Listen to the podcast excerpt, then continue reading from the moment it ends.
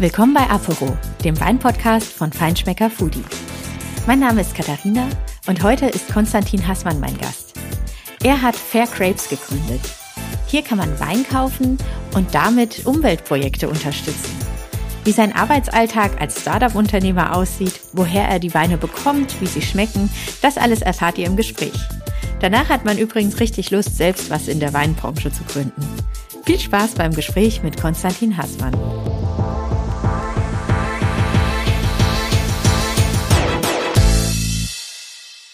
Ja, herzlich willkommen, Konstantin. Ich freue mich sehr, dass du mein Gast heute bist. Ja, schön, dass ich hier sein darf. Ich freue mich sehr aufs Gespräch. Ja, du bist ja ähm, einer von zwei Gründern von Fair Grapes. Ähm, euer Claim ist Wein trinken und Natur schützen. Wie funktioniert das? Wein trinken und Natur schützen gleichzeitig. Genau. Also, wir haben Fair Grapes gegründet mit der Mission, ähm, Naturschutz zugänglicher zu machen und eben Wein mit Naturschutz zu verbinden. Ganz konkret bedeutet das, dass man bei uns, wenn man eine Flasche Wein kauft, gleichzeitig ein konkretes Natur- oder Artenschutzprojekt unterstützt in Deutschland und ja, somit sowohl ein schönes Produkt von der Natur bekommt und gleichzeitig der Natur eben wieder etwas zurückgibt. Und was sind es zum Beispiel für Umwelt- und Artenschutzprojekte? Kannst du da mal so ein Beispiel nennen? Ja, also bisher haben wir vier Weine. Ähm, dieses Jahr wollen wir auch weiter wachsen und uns ist wichtig, dass jeder Wein ein eigenes Projekt hat. Und um Beispiele zu nennen, zum Beispiel mit unserem Silvaner pflanzt man mit jeder Flasche einen Baum und trägt zur Wiederaufforstung klimastabiler Mischwälder bei. Ähm, mit unserem Spätburgunder zum Beispiel unterstützt man ein Fledermausprojekt, wo die, ähm, äh, die Hufeisennase vom ja, Aussterben gerettet wird in Thüringen. Und ähm, weitere Projekte sind zum Beispiel, dass wir ähm, bei der, beim Ausbau von Feuchtbiotopen mithelfen wollen oder zum Beispiel auch Bienenwiesen sehen, Blühwiesen sehen für Bienen und weitere Insekten. Und warum hast du dich entschieden, dass ähm, solche Umweltschutzprojekte mit Wein voranzubringen? Kommst du denn aus einer, äh, ich sage jetzt mal, weinaffinen Richtung oder ähm, kommst du eher aus diesem Bereich Umweltschutz? Also ich komme tatsächlich eher aus der weinaffinen Richtung, obwohl ich bis zu meinem 22. Lebensjahr eigentlich Biertrinker war. Ich komme ursprünglich aus Niederbayern, also bin da kompletter Quereinsteiger. Bin dann über Umwege nach dem Studium ähm, zu der Winzerausbildung gekommen. Und ja, da habe ich mich natürlich total in dieses Thema verliebt, weil es so vielseitig ist. Und ähm, deswegen komme ich eigentlich mehr aus der Weinrichtung.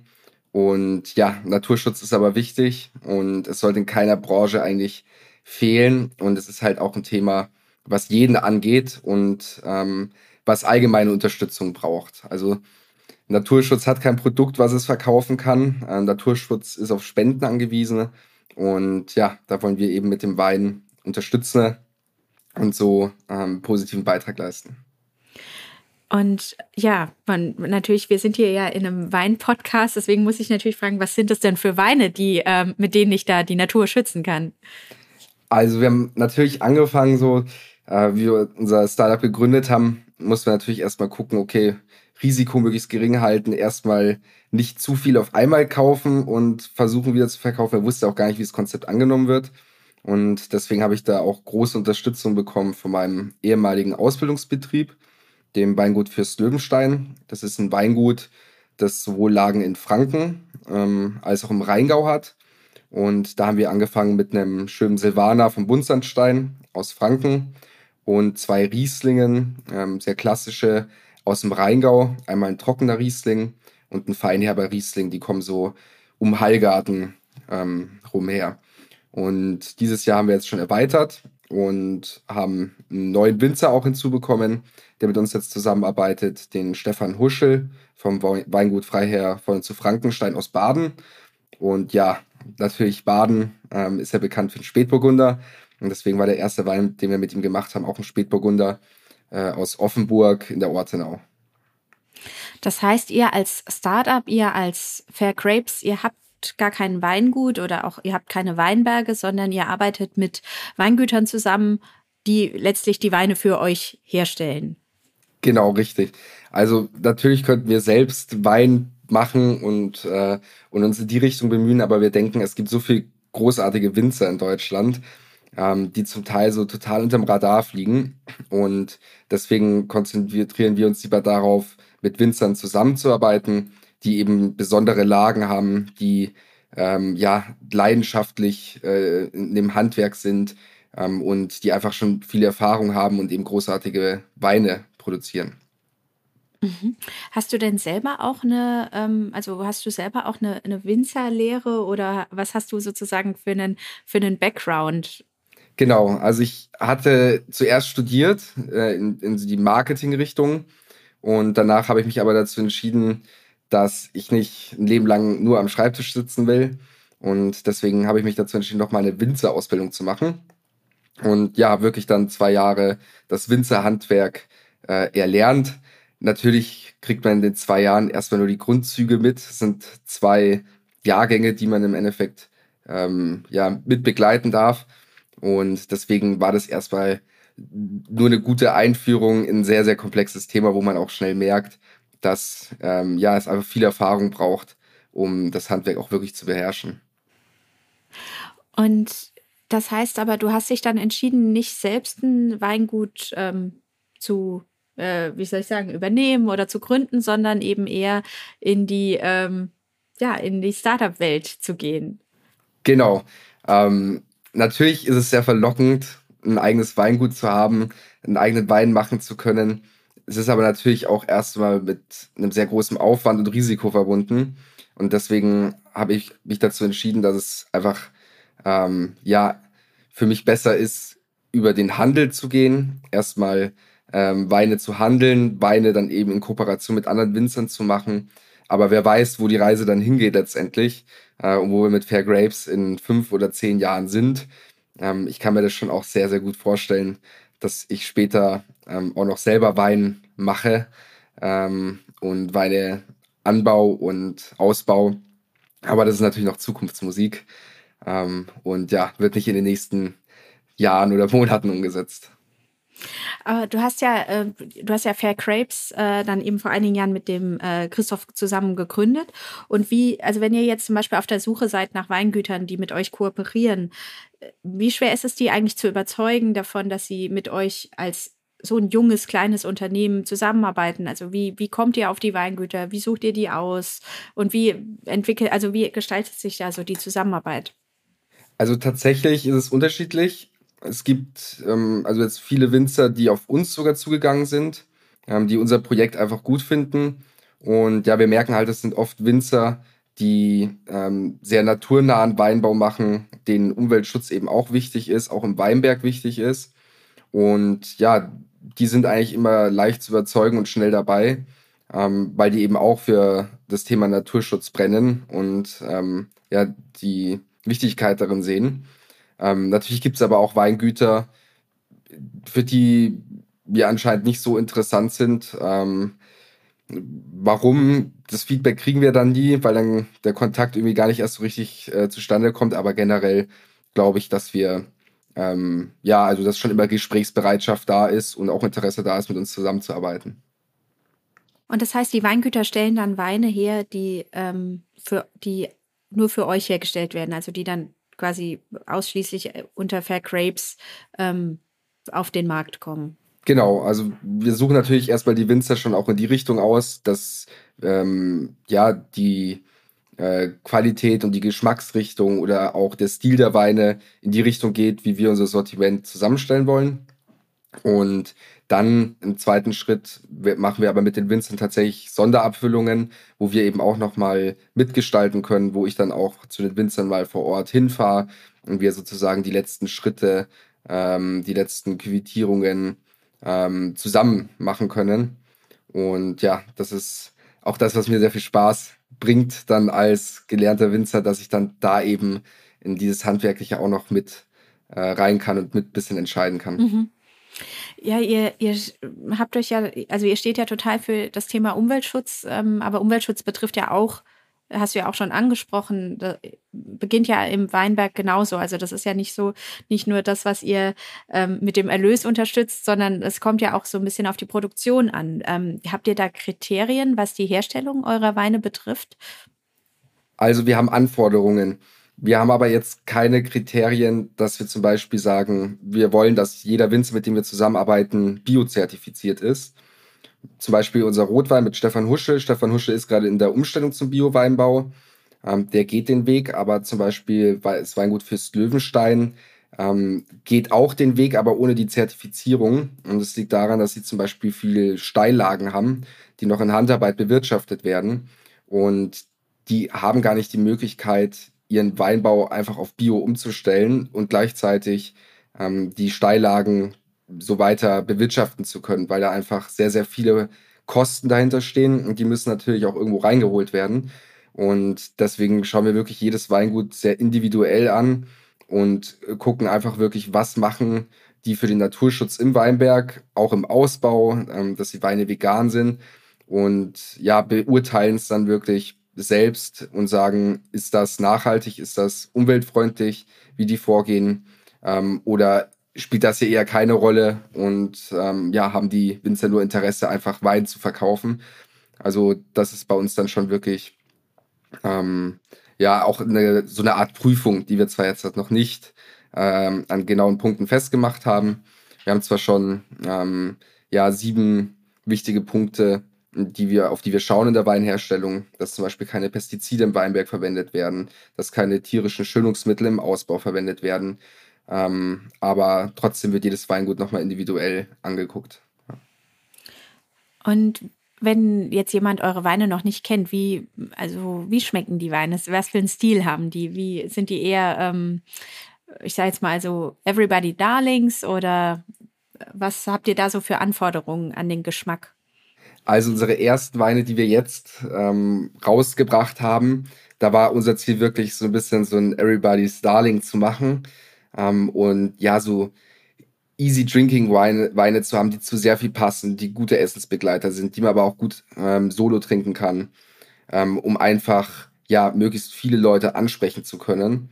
Und wir können uns aber auch gut vorstellen, bei weiteren Weinen, wenn unser Portfolio wächst, dann eben auch mal ähm, ja komplexere Weine anzubieten, ne, die vielleicht nicht Everybody's Darling sind, die uns aber vielleicht besonders gut gefallen. Ähm, aber jetzt gerade besonders am Anfang wollen wir eben Weine haben, ne, ähm, ja, wo Neukunden vor allem einfach Risiko, äh, ohne Risiko bei uns bestellen können und eigentlich mit einem, äh, wo wir auch wissen, ja, äh, den meisten wird der Wein auch schmecken. Und wo kann man eure Weine kaufen? Also aktuell der erste Weg, der für uns natürlich am einfachsten war, ähm, war unser Online-Shop, den wir erstellt haben ist ganz einfach, wir sind ein kleines Team. Ähm, wir haben noch nicht so viel Zeit, weil auch vieles andere im Hintergrund einfach funktionieren muss, um den Handel groß zu bedienen, um Händler zu besuchen, um da ein Netzwerk aufzubauen. Das fangen wir natürlich parallel an. Wir haben auch schon erste Händler, ähm, auch in ganz Deutschland. Aber es ist eher noch zweitrangig und ähm, ja, also wir verkaufen hauptsächlich in unserem Online-Shop, versenden aber auch klimaneutral mit ähm, aktuell noch DPD, aber jetzt bald mit DHL, Go Green.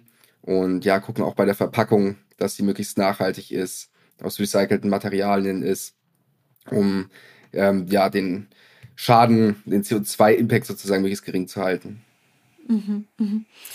Sind denn die Weingüter ähm, ich sage jetzt mal, ist, ist sichtbar. Also kann man nachvollziehen, welcher Winzer oder welche Winzerin hinter welchem Wein steht? Oder ähm, ist es sozusagen, jetzt erzählst du mir jetzt, ähm, hast du ja schon so ein paar Namen genannt.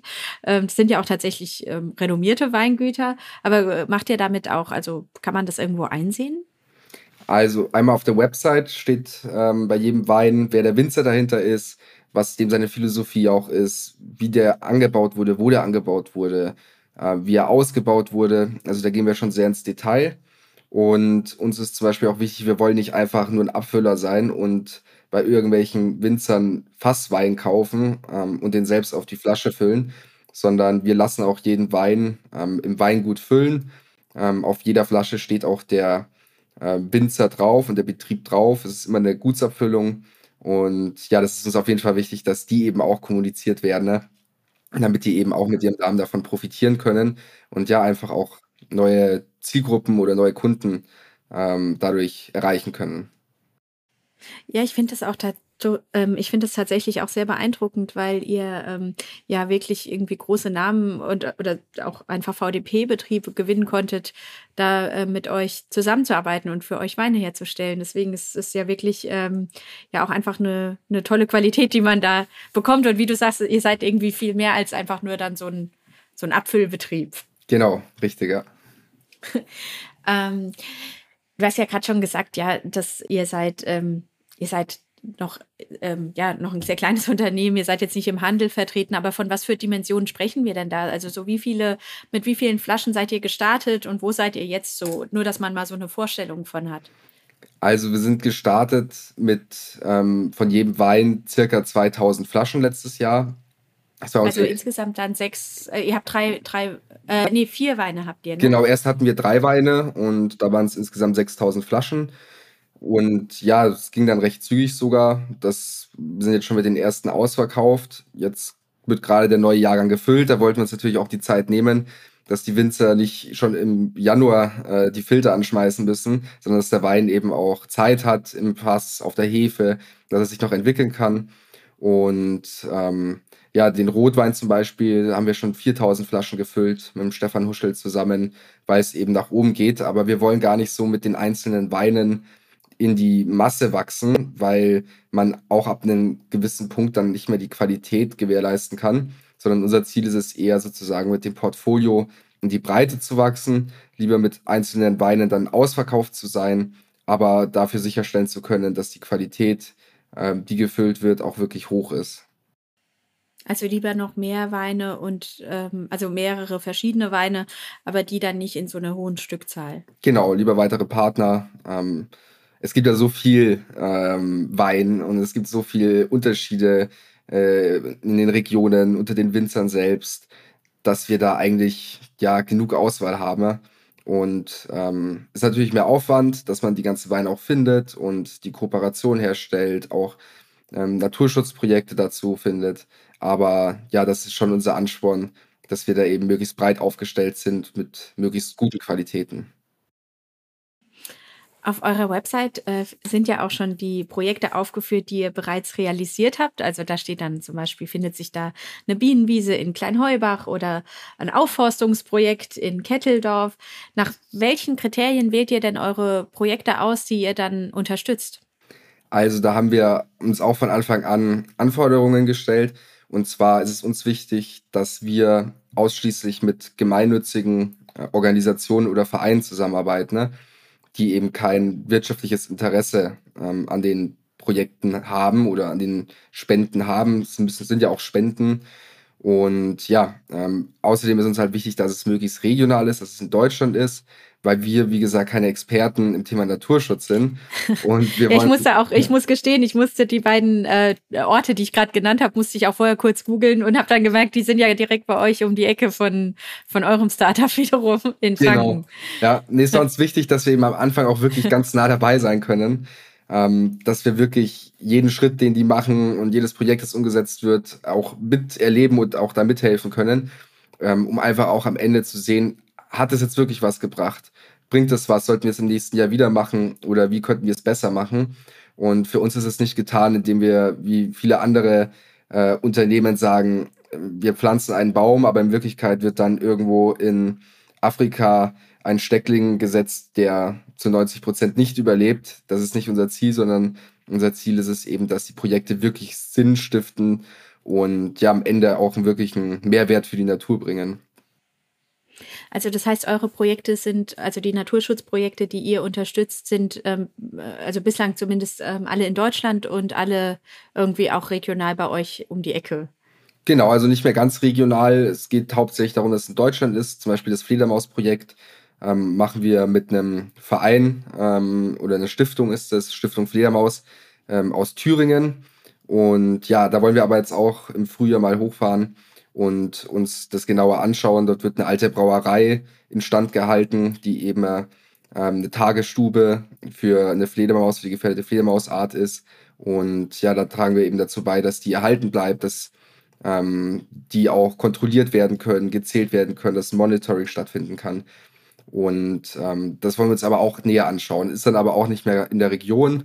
Und wir haben auch weitere Projekte, die wir gerade schon angehen. Und da geht es dann sogar hoch bis äh, an die Nordseeküste.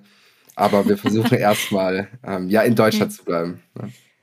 Und was habt ihr bislang, also was haben quasi eure Kundinnen und Kunden bislang ähm, so äh, geschafft zu realisieren? Also äh, welche Projekte sind denn bislang so umgesetzt seit der Gründung?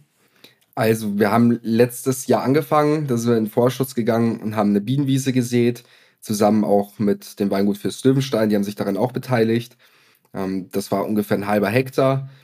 Dann im November haben wir unser erstes Feuchtbiotop-Projekt umgesetzt. Da haben wir circa auf einer Fläche von 200 Quadratmetern ähm, eben renaturiert und Feuchtbiotope geschaffen, die jetzt dann ähm, auch schon gefüllt sind, also wo der Wasserdruck schon gestiegen ist, die jetzt im Frühjahr dann auch äh, wieder anwachsen werden und da wird man auch sehr schnell Erfolge sehen.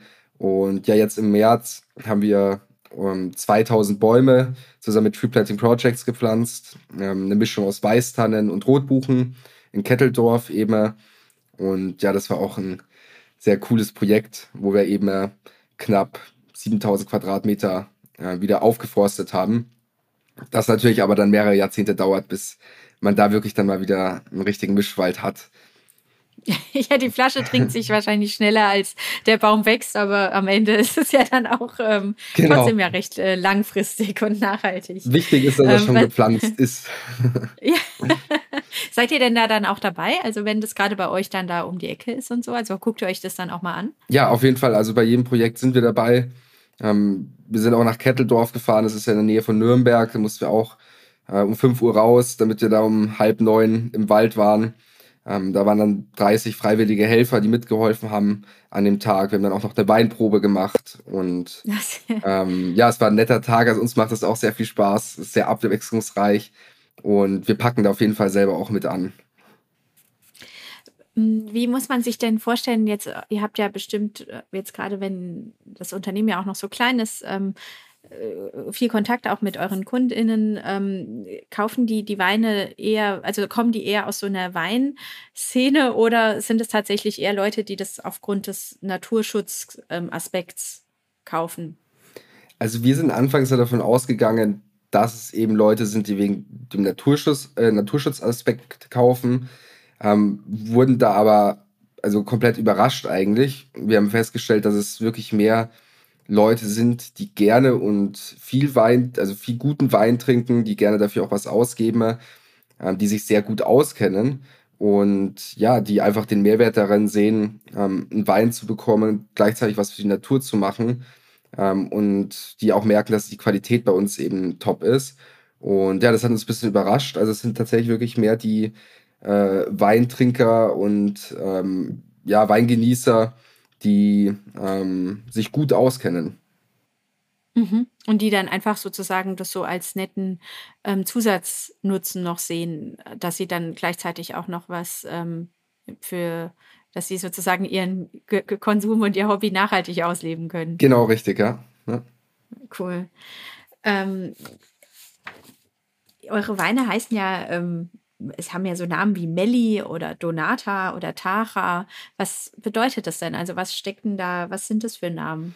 Also es sind Fantasienamen, die aber angelegt sind an die jeweiligen Projekte, die der Wein dann unterstützt. Zum Beispiel der Cerzus ist abgeleitet von Quercus, was für die Eiche steht auf Lateinisch. Äh, Donata ist abgeleitet von Odonaten, was der wissenschaftliche Begriff für Libellen ist. Damit bauen wir ja Feuchtbiotope aus. Und Melli ist von Melliflora, ähm, was Honigbiene bedeutet im Wissenschaftlichen. Und ja, so hangeln wir uns sozusagen entlang und ähm, sind da immer sehr kreativ ähm, und gucken halt, dass es was mit den Projekten zu tun hat, aber trotzdem ein schön klingender Name ist am Ende. Also jeder Wein steht sozusagen für ein Projekt. Also mit dem einen Wein ähm, unterstütze ich die Bienenwiese, mit dem anderen Wein unterstütze ich das, das Aufforstungsprojekt so ungefähr. Genau, jeder Wein von jedem Winzer ähm, hat sein eigenes Projekt, das er unterstützt. Also man kann sich dann wirklich bei uns im Online-Shop auch austoben und sich überlegen, okay, was will ich unterstützen? Manchmal nimmt es auch einen die Entscheidung ein bisschen ab, was für ein Wein will ich eigentlich mal probieren. Und ja, so kann man sozusagen auch mal neue Sachen entdecken, die man vielleicht nicht entdeckt hatte. Wir haben zum Beispiel viele, die gesagt haben, sie trinken nur trocken. Dann haben wir ihnen aber doch empfohlen, mal unseren Feinherb Riesling zu probieren. Und am Ende schreiben sie uns, wow, ich bin überrascht. Ähm, Feinherb kann ja doch was und schmeckt mir auch. Ähm, ja, und das ist, glaube ich, auch ganz schön bei uns, dass dadurch eben so ein bisschen die Experimentierfreudigkeit äh, der Weintrinker auch steigt. ähm, ja, ich, ich finde total spannend. Hast ja ähm, also gerade auch schon erzählt, dass ihr auch selber dann dabei seid, wenn die Projekte äh, realisiert werden. Wie muss man sich denn so deinen Alltag vorstellen? Bist du denn eher so auf der Produktionsseite mit dabei? Bist du bei den Weingütern oder bist du eher bei den, ähm, also ist es eher so ein administrativer Job, den du hast? Also so was ähm, als so ein Wein-Startup ähm, Gründer, wie, wie ist so dein Tag? Ja, also es ist wirklich komplette Hands-on-Mentalität. Ich kann ja einfach mal von heute und morgen sprechen ähm, heute früh bin ich aufgewacht, ein Kunde hat geschrieben, dem wurde eine Flasche zu wenig geliefert, was mal passieren kann, dass im Lager ein Fehler passiert ist. Der war aus Mainz, ich bin jetzt rausgesprintet und habe ihm äh, noch die fehlende Flasche äh, persönlich hinterher geliefert. Morgen bin ich wieder beim Weingut für Löwenstein, wo wir den neuen Jahrgang abfüllen äh, und pack damit an, ähm, damit wir das in zwei Tagen durchbringen.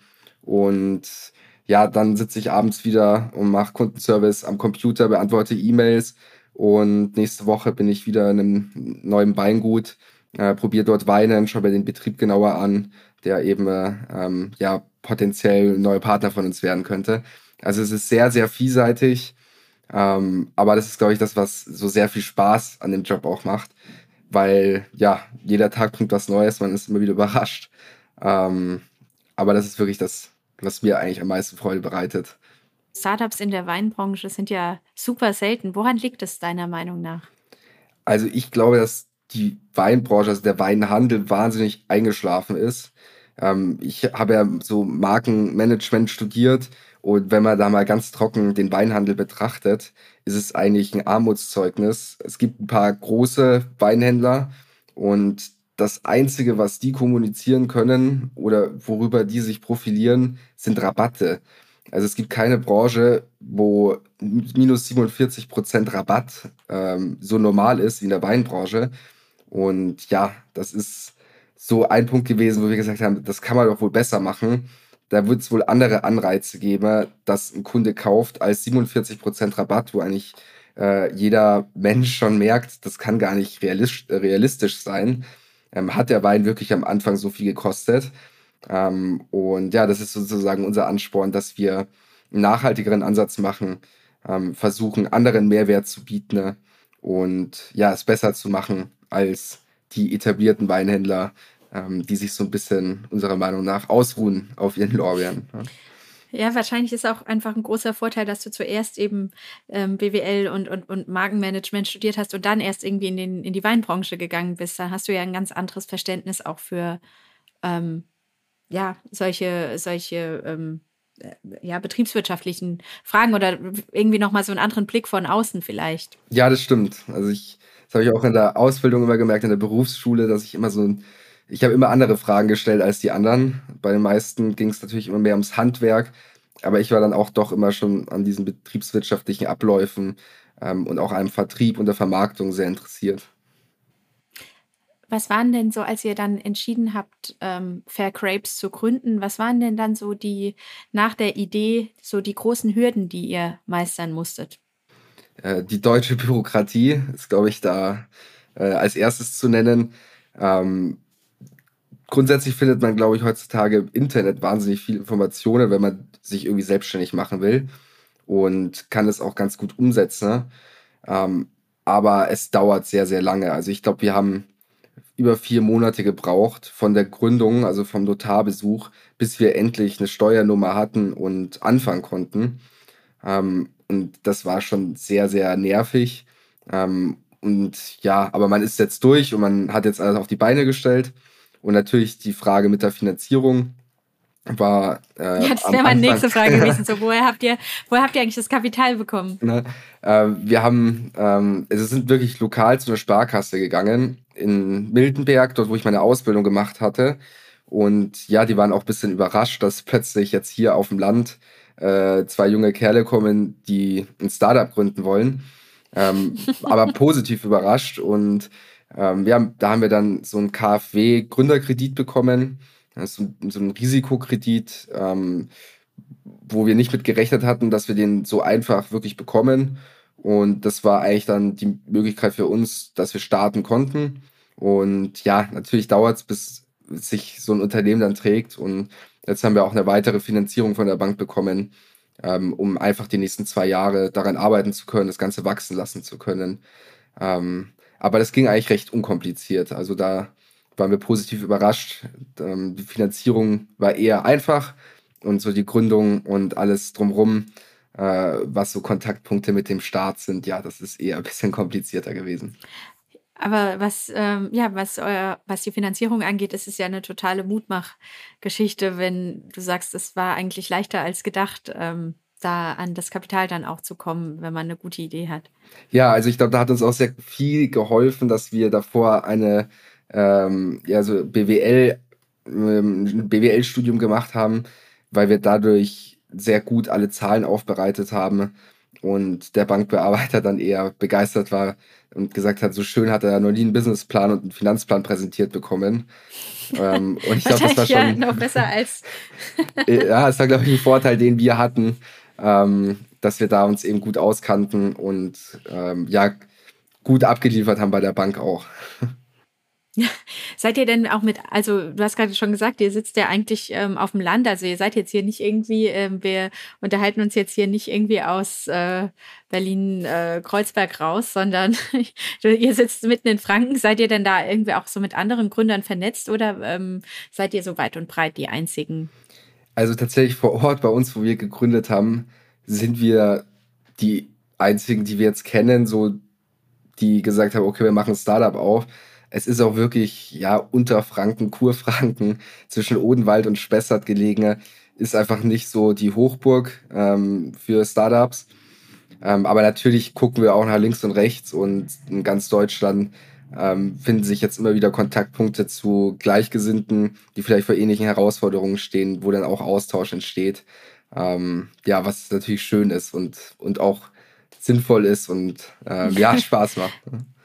Aber für euch ist klar, dass ihr da jetzt auch bleibt. Also so, ihr seid äh, quasi ein Startup, was auch ähm, ja, hier dann bei euch in Franken verwurzelt bleibt. Ja, wollen wir auf jeden Fall. Also wir wollen kein, ähm, ich, ich nenne es jetzt mal Hipster-Startup in Berlin werden.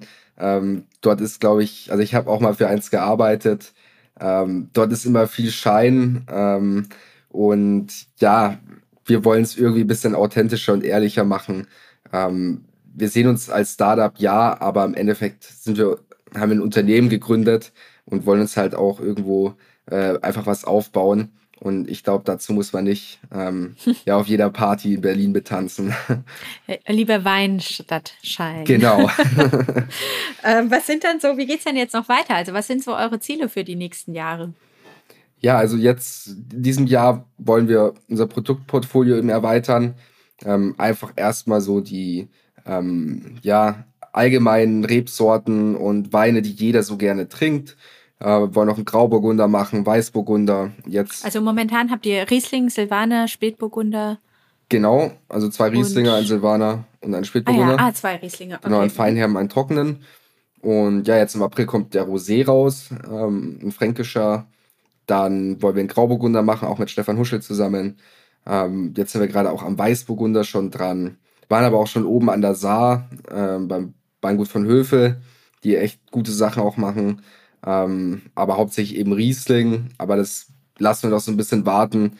Erstmal wollen wir sozusagen breiter werden, vielseitiger werden, dass jeder bei uns im Online-Shop was findet, was er gerne trinkt.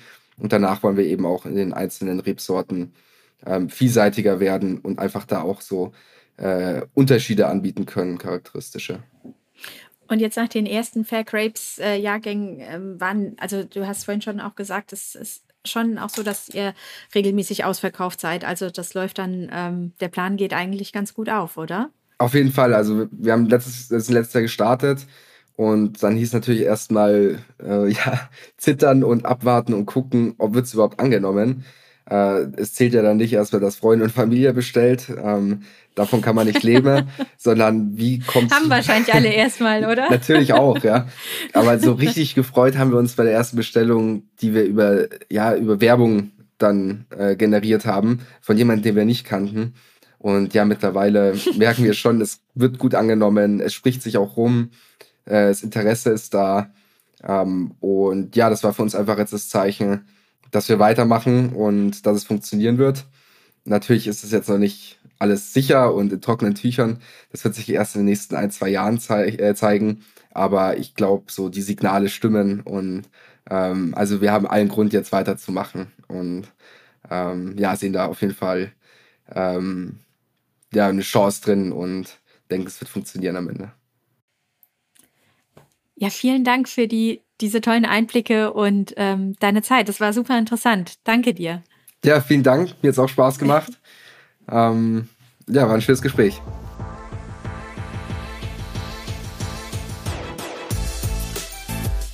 Das war Foodie Aporo und ich freue mich, dass ihr zugehört habt.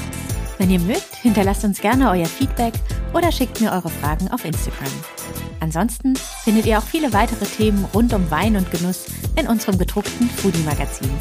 Bis zum nächsten Mal.